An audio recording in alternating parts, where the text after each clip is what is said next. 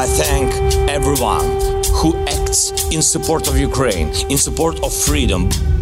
Так сегодня и так будет всегда. Спасибо. We need serious negotiations for peace based on the principles of the United Nations. E nell'attuale guerra in Ucraina assistiamo all'impotenza dell'Organizzazione delle Nazioni Unite. We must commit now to be in this fight for the long haul. We must remain unified today and tomorrow and the day after. Viva! Seja novamente bem-vindo ao Bloco de Leste. Este é o podcast semanal do Expresso dedicado à guerra na Ucrânia. Todas as semanas olhamos aqui para o que de mais relevante está a passar no conflito no leste da Europa. Vamos além da espuma dos dias e procuramos ajudar os ouvintes a navegar no nevoeiro da informação que nos chega em permanência sobre a maior guerra na Europa desde a Segunda Guerra Mundial. Nesta temporada do Bloco de Leste, conto com a ajuda de duas das maiores especialistas neste conflito que nos habituámos a ler, ver e ouvir ao longo deste tempo. São elas a Lívia Franco e a Sandra Fernandes, investigadoras, professoras universitárias, que estão comigo de forma alternada. Ora, hoje eu tenho em estúdio aqui comigo a Lívia Franco, da Universidade Católica, e vamos olhar para os últimos desenvolvimentos do conflito, eh, com destaque para tentar perceber melhor se estas notícias eh, dos últimos dias querem mesmo dizer que a tão anunciada contraofensiva ucraniana já está mesmo no terreno. Venha daí. Перше, я вдячний кожному нашому воїну, усім нашим захисникам, нашим захисницям, які дали за цей день саме ті новини, які ми очікуємо. Бахмутський напрямок. Молодці воїни. Ми бачимо, як істерична Росія сприймає будь-який наш крок там, всі наші зайняті позиції. Ворог знає, що Україна переможе. Вони це бачать. Вони це відчувають завдяки вашим ударам, воїни. O Expresso faz 50 anos. Celebre connosco e torne-se assinante em expresso.pt. Viva Lívia! Uh, vamos então tentar olhar para os acontecimentos dos últimos dias. Eu diria que eles são muitos, eventualmente até contraditórios e um bocadinho confusos. Parece que há aqui uma espécie de nuvem de fumo. Muitas vezes nos conflitos acontece isto. Há notícias uh, dando conta de ataques uh, ucranianos em várias frentes.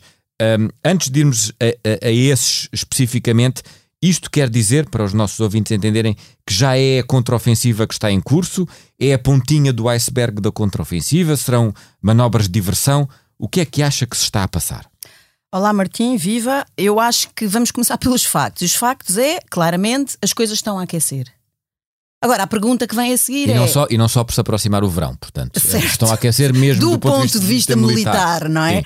Agora, a questão é saber e o que é que isso, qual é o significado? Quer dizer, que leitura é que nós podemos fazer da intensificação, digamos assim, dos confrontos militares? E aqui então já não são os factos, são as teses. Há três teses.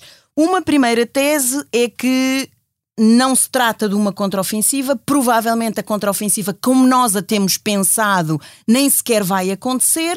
Uh, há uma ocasional intensificação dos confrontos e das escaramuças. Uma segunda fase, uh, tese Uhum. que diz já começou. E isto é este, este aquecimento, digamos assim, dos confrontos, da refrega, é um sinal claríssimo, ou são, são vários sinais claríssimos de que essa contraofensiva está em eh, andamento. E depois há uma terceira tese, que tem sido assim a tese que eu acho que reúne o maior consenso dos analistas, que diz que ainda estamos numa fase preparatória, numa fase anterior, ainda imediatamente anterior àquilo que vai ser a contraofensiva, se bem que, eu faço aqui também um parênteses, os moldes dessa contraofensiva também não são exatamente aqueles que nós estamos a pensar de um ponto de vista mais clássico e, sobretudo, como uma contraofensiva que vai mudar a dinâmica da guerra, mas isso depois lá chegaremos, e, sobretudo, esta fase preparatória é uma fase de moldagem, não é? Tem- tem- temos ouvido falar muito disso, aliás, numa linguagem que é uma linguagem, por exemplo, muito utilizada em contexto nato,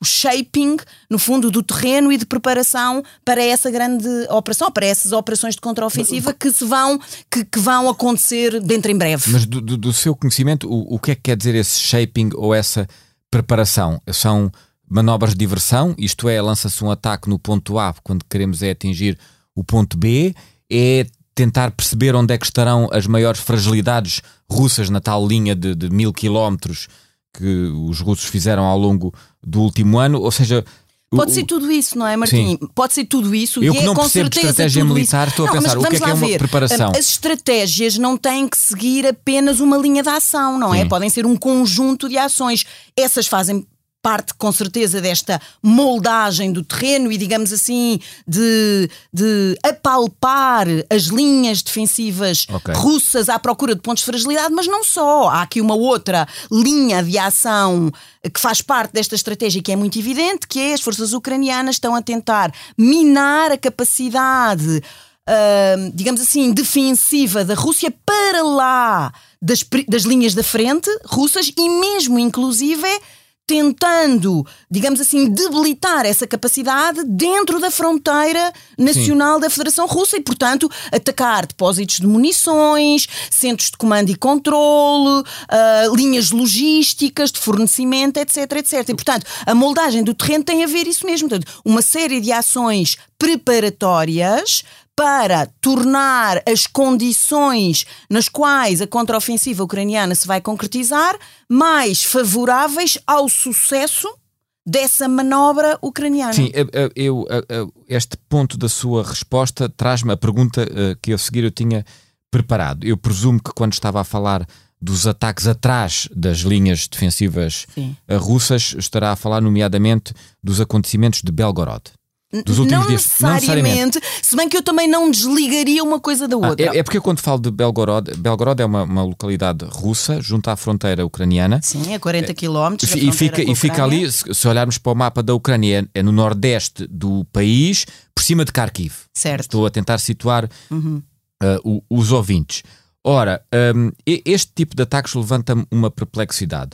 Se os ucranianos sempre disseram que o propósito, o seu propósito de defesa era de retirar a Rússia do território ucraniano ocupado, para quê ir para além da Sim. fronteira russa? Vamos Ou seja, isso Oh, não oh. pode criar um, um outro tipo de conflito, para já pelo facto de se estar a invadir diretamente a Rússia, e como é que os russos entendem isso, se estarão, por exemplo, a usar material eh, NATO dentro da fronteira russa. Isto são questões Sim, que eu me ah, levanto. Vamos por partes. Sim. Primeiro, ah, as tropas responsáveis por essa incursão, e é uma incursão, não é uma invasão, não é, digamos assim, um ataque em larga escala que faça qualquer diferença Ou seja, na descobrimos da que há ali um é depósito e incursão, vamos lá destruir são- o depósito. Começaram por ser raids e depois tornaram-se, de facto, em, em incursões um bocadinho mais bem organizadas e apetrechadas, feitas por paramilitares russos, ou seja, por milícias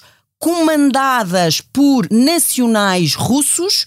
Agora, é sem ser sobre comando oficial ucraniano, por isso eu digo, não faz parte das forças militares ucranianas, são Estamos a- milícias, mas estamos são a falar milícias que combatem ao lado dos ucranianos. Exatamente, Contra agora, o co- regime de Putin. Certo, Sim. o Ok. posicionamento aqui é que é diferente, não é? O Ah. posicionamento aqui é que são forças russas, aqui uma, uma milícia em particular, que é a Legião da Liberdade Russa, Hum. e um corpo de voluntários russos que têm, sendo muito diferentes na sua natureza, na sua natureza, sobretudo política e ideológica, têm um propósito comum que é, primeiro, obviamente, enfraquecer a liderança de Putin, mostrando, em segundo lugar, que o regime não tem capacidade para assegurar a defesa e a segurança do próprio território nacional russo. Portanto, no fundo, de alguma maneira, pôr em questão o mito da inviolabilidade do território nacional russo com que a liderança no Kremlin tem trabalhado desde o início desta operação especial. Claro que então o objetivo aí é sobretudo um objetivo que nós podemos dizer psicológico e que tem como alvo preferencial a própria, as próprias populações russas, ou seja, a opinião pública russa. Agora, o ponto aqui também é, e o Martim perguntou isso, é mas, mas quem, é, quem é que os apoia, quem é que, os, quem é que lhes fornece equipamento? Quer dizer, há provas concretas de que algum do equipamento que tem sido utilizado nestas incursões, de facto, é equipamento NATO. Isso não quer dizer que diretamente os países NATO, e é muito pouco provável que isso esteja a Sim. acontecer, que os países NATO estejam a equipar estes, estes paramilitares. Diz é que é, é Agora, dificilmente são- controlável. Não, agora o ponto é: provavelmente são parte das autoridades militares ucranianas, provavelmente sem consentimento oficial e até provavelmente sem conhecimento do governo, das autoridades políticas ucranianas, não é? Que têm de facto ajudado a equipar estas, estas, estas forças, estas milícias, numa ação que é em tudo uma ação tipicamente subversiva. Não por acaso a reação das autoridades russas é uma reação de olhar para isto como a única resposta possível sendo, no fundo, uma, um, um, digamos assim, uma ação com, de, de, com, antiterrorista, não é? Ou seja, Sim. contra terroristas, contra incursões terroristas. E, portanto, é disso que trata. Agora, isso ajuda à preparação ucraniana para a contraofensiva? Obviamente que sim, porque o objetivo aqui, como nós vimos, é fragilizar as populações e destabilizar. Sim. Ou seja, esta ação, que é uma ação que está a ser feita há mais de 15 meses pelas autoridades russas na Ucraniana, agora, na Ucrânia, está agora a encontrar uma réplica em muito menor escala, só no seu hum. início, mas está a encontrar essa réplica diga, eh, junto, eh, junto, obviamente, de, de, enfim, de forças paramilitares, milícias russas que se dispuseram a trabalhar a favor da causa, da causa ucraniana, com ou sem conhecimento, não é? Com ou sem conhecimento. Mas, ó oh, Martinho, eu ainda Sim. acrescentava aqui mais uma coisa. Sim. Na mesma ótica, nós temos que compreender um outro episódio também, que foi o episódio de os dro dos drones ucranianos que conseguiram chegar a Moscovo e atingir. Na Praça alvos, Vermelha, já sei. Não só Sim. na Praça Vermelha, Sim. mas também, por exemplo, em bairros residenciais da periferia moscovita, que são onde moram, digamos assim, a elite económica, a elite política e também a elite militar russa, e conseguiram mesmo destruir Portanto, alvos não são, e infligir. Não são incursões alarme. militares tradicionais, são outras maneiras de tentar desestabilizar. E, e que, sobretudo, é uma resposta ao terror psicológico que a Rússia tem infligido à Ucrânia desde fevereiro de 2022. O que não deixa de ser interessante. Por exemplo, comparamos esta, o tom de escândalo com que a liderança russa reagiu a, a, a, estes drones, a dizer oh, isto é inaceitável, a comunidade internacional não pode permitir que isto aconteça, quando a Rússia está a fazer isto à Ucrânia todos os dias, nomeadamente, por exemplo, à capital, a Kiev, não é? Sim, Mas eu claro. todo o território nacional ucraniano, há meses e meses e meses e meses sem fim. Aliás, afetando gravemente infraestruturas civis um, da Ucrânia. É? O, o, que é muito mais grave. De, de, eh, há um outro ponto do, do, das chamadas manobras preparatórias ucranianas uh, no território que nesta altura parece relevante. Se quisermos olhar para o leste da Ucrânia, na região uh, do Donbass, há o registro de alguns avanços precisamente na região de Bakhmut, uhum. a, a, a, tal localidade que andou 10 meses a ser disputada e que finalmente os russos há poucas semanas conquistaram. Aparentemente, aqui há agora o reverso da medalha, que é os ucranianos a recuperarem uh, terreno. Uh, quer isso dizer que será por aqui uh, que boa parte dos esforços da contraofensiva se podem Uh, uh, concentrar ou, ou não? não uma, vez, ou, uma vez mais. Não, pode... não necessariamente. Pode ser mais a sul. Vamos lá ver. No seguimento aqui. Ah, é curioso que, que eu, eu, eu, já ouvi, e, e, não apenas uma pessoa, dizer que precisamente mais a sul vai ser o pronto nevrálgico porque é o que permite cortar Exatamente, o abastecimento o, terrestre certo, entre o, o Donbass e a Crimeia. Exatamente, o, ah, é o, corredor terrestre que liga, digamos assim, a faixa Donbass, continental sim. da Ucrânia à Crimeia é, é pelo sul, não é? Embora os russos também saibam disso, mas pronto, uh, sim, mas pronto, uh, sim, claro que claro, saibam, não é? Claro, claro, claro, que sabem. Não é? Mas, mas quer dizer, eu não acho estamos que... a descobrir a pólvora quando dizemos pronto, isso, sim. Mas, mas eu até, até faço, gostava de fazer outra coisa, que é sim. aproveitar essa pergunta para dizer, nós neste momento não sabemos. Eh, não é se a contraofensiva vai acontecer em vários pontos diferentes ou vai ser uma, uma contraofensiva em larga escala, concentrada numa frente específica. E nós não sabemos isso porque, digamos assim, a possibilidade, digamos assim, da linha da frente uh, uh, receber a contraofensiva é, é, de enorme escala, uma vez que nós temos como linha da frente cerca de 1500 quilómetros, não é? E portanto é, é, muito difícil nós assegurarmos qual é o ponto. Aliás, como também tem sido dito muito à exaustão pelas próprias uh, autoridades militares e políticas ucranianas, o segredo é a alma do negócio neste caso e muito em particular quando se está a fazer guerra. Dizer, ninguém vai anunciar de antemão qual é o ponto onde vai desenvolver a contraofensiva, Mas... porque isso era estar a pôr a sua posição, claro, digamos assim, em, em, enorme fragilidade, não é? Uh, face àquilo que é a capacidade de facto a Lívia, a Lívia, defensiva. A Lívia de... toca aí num ponto interessante, porque ainda há um, há um vídeo muito recente, tem uh, poucos dias, que é um vídeo uh, ucraniano que está a ser uh, disseminado e viralizado Ah, dos soldados. dos soldados em uh, silêncio. Isto é, A fazer o sinal de silêncio o com o dedo, com não o dedo é? à frente da boca. Que aliás era, Exato. era um.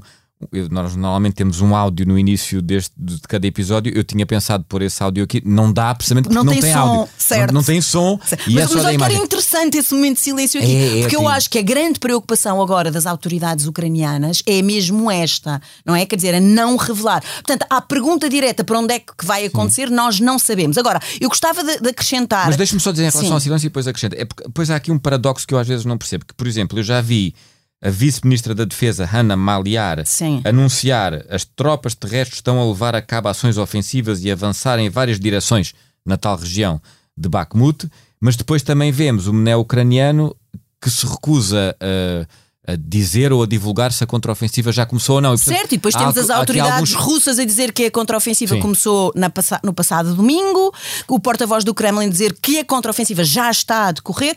Vamos lá ver, ó ó- ó, Martim, como temos dito N vezes desde que esta guerra começou, esta dimensão, digamos assim, de- da guerra de, infor- de informação é, é uma dimensão muito importante também do conflito. E, portanto, tudo o que pode ser dito. Pode ser verdade, como pode ser não verdade, não é? Eu, desculpa, Como- eu interrompi o é seu isso. raciocínio, não o meu onde é raciocínio é, nós temos andado aqui, e e eu tenho mesmo a preocupação de dizer isto, que é, nós temos andado aqui nos últimos meses todos a falar daquela contraofensiva ucraniana que se anuncia, primeiro era na primavera, agora já estamos a chegar ao final da primavera, vai ser no princípio do verão, o terreno está seco, estão ótimas condições para a contraofensiva acontecer, Uhum. e no fundo também a maneira como nós temos vindo a falar disso revela um bocado o modo como nós pensamos ou estamos, temos expectativas que a, que a contraofensiva Um aconteça. um wishful thinking. Não, que- no, no modo como ela acontece, em larga escala, e que seja uma coisa, uma coisa fulgurante, como aconteceu, por exemplo, no outono, no princípio de outubro, quando as forças ucranianas conseguiram reconquistar Ah, na zona de Kharkiv. Kharkiv Exatamente. hum, e Kherson, Sim, não é? sim. Ora, eu acho que nós temos que ser muito cautelosos. Eu acho que os russos tiveram muito tempo, entretanto, e essa foi a principal tarefa ah, dos militares russos, hum, de entrincheirar as suas posições defensivas. E, portanto, eu diria que vai ser praticamente impossível replicar os sucessos que aconteceram no princípio do outono.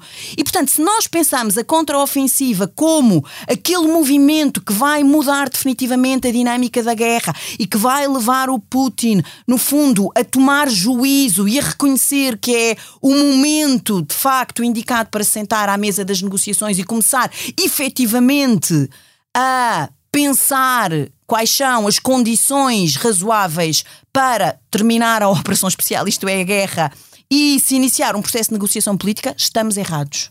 Ok? Eu acho que é mesmo muito importante nós começarmos a perceber isto. Estamos errados. A contraofensiva eh, ucraniana vai ser muito mais lenta do que estamos à espera, vai ser muito mais dura, vai ter custos altíssimos de todos os pontos de vista, nomeadamente do ponto de vista de baixas humanas, vai ser difícil de acompanhar e provavelmente não vai convencer as autoridades no Kremlin que é a altura de começarem as negociações políticas, não é? Ah, agora, Ah, porquê é que é ah, ah. importante esta contraofensiva? Só mesmo Sim. para, para Ah, concluir ah, o meu raciocínio. sim. Porquê é que é importante esta contraofensiva?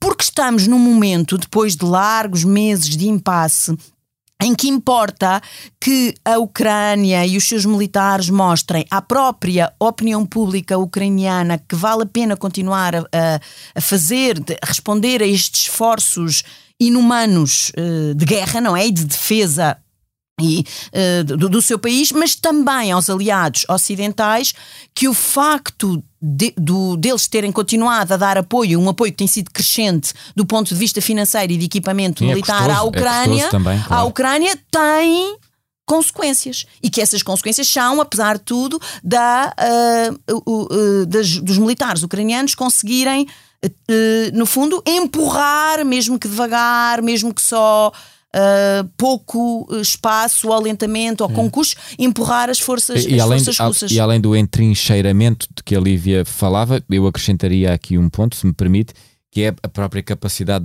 russa de ainda ir causando destruição, como se viu, por exemplo, nas últimas horas com a barragem na zona de Kherson, que aliás Certo. pode causar um desastre ambiental e, portanto, que é algo que não são alvos militares eh, eh, tradicionais, mas que em si mesma podem causar eh, enorme eh, dano. Oh, eh, Lívia, eu ainda gostava de ir a um, a um ponto um, que me levanta alguma perplexidade, admito que um, a muitos dos ouvintes também, e daí querer uh, colocá-lo aqui, que tem que ver com o grupo Wagner, com as relações um, destes mercenários uh, liderados por Prigozhin uh, com, as, com o regime de Putin, com as forças armadas ucranianas.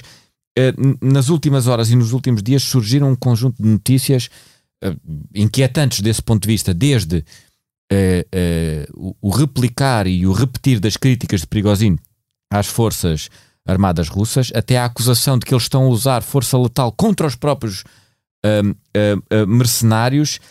isto pode ter algum significado expressivo ou somos uma vez mais nós a olhar para os factos e achar que eles têm uma importância de, sim, sim. de sinais não, um não, bocadinho eu, mais eu, gravosos do sim. que aqueles que são na realidade. Vamos lá ver, eu, eu diria que tudo o que tem a ver com o grupo Wagner e muito em particular com a liderança de Prigogine é muito inquietante e é para ser levado a sério. Sim. Ok? Esse é o primeiro ponto.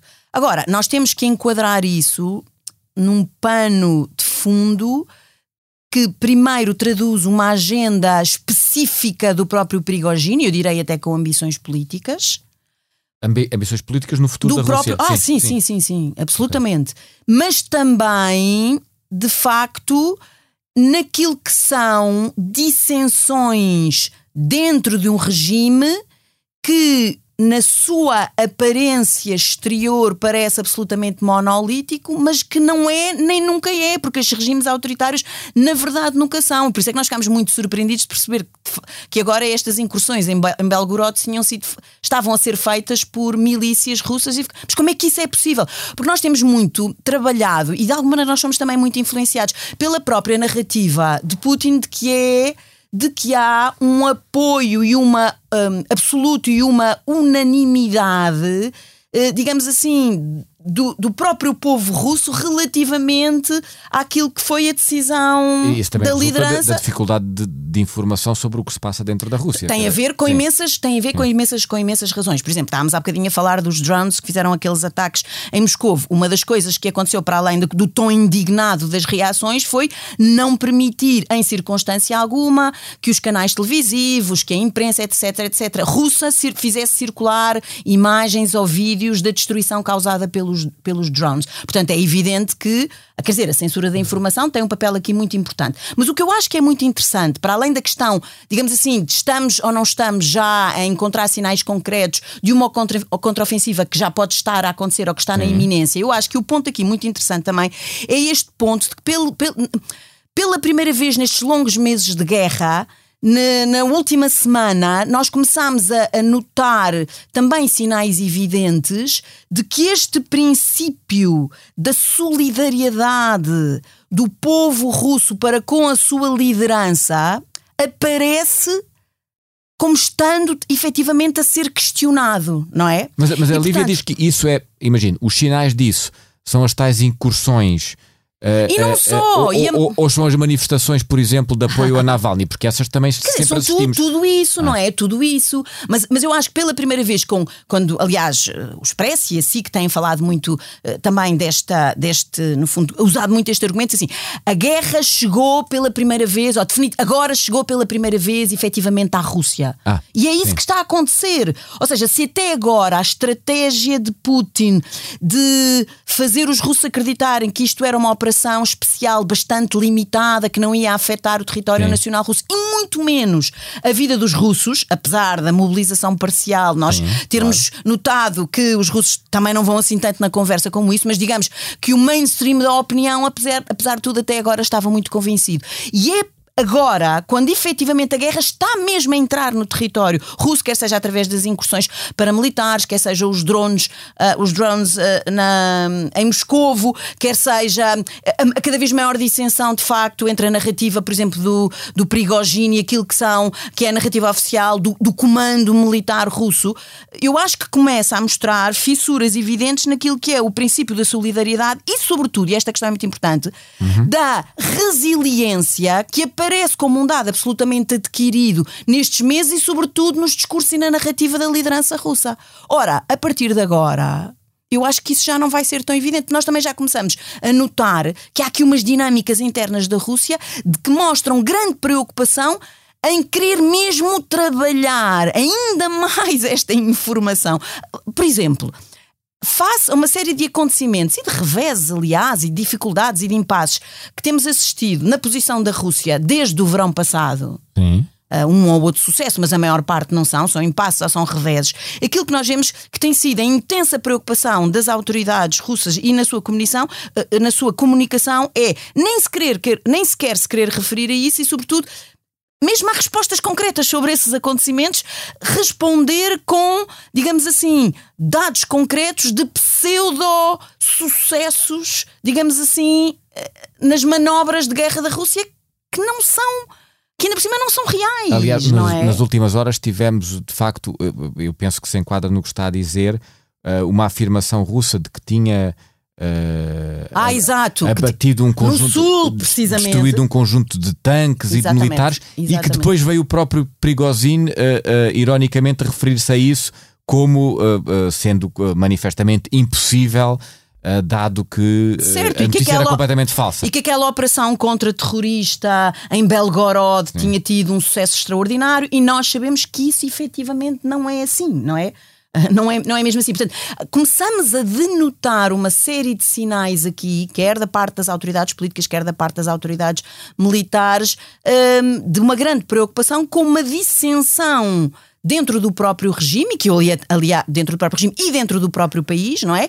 Que até agora era razoavelmente bem controlada, mas que efetivamente parece estar a ser menos controlada, cada vez menos controlada na, na atualidade. Obrigado, Lívia. Ficamos por aqui com mais este episódio do Bloco de Leste, que pode ser escutado no site do Expresso ou nas habituais uh, plataformas de podcast. Antes ainda de nos despedirmos, eu aproveito para fazer aqui uma referência. A Lívia Franco lança precisamente esta quarta-feira, quando o episódio é uh, lançado, um livro da sua autoria, chama-se Uma Família Monárquica na Guerra da República. Vai ser lançado na Feira do Livro em Lisboa. Eu socorro-me aqui, acabei de receber o livro, muito obrigado, Lívia. Socorro-me aqui uh, do pequeno resumo que é feito na contracapa. Portugal, início do século XX.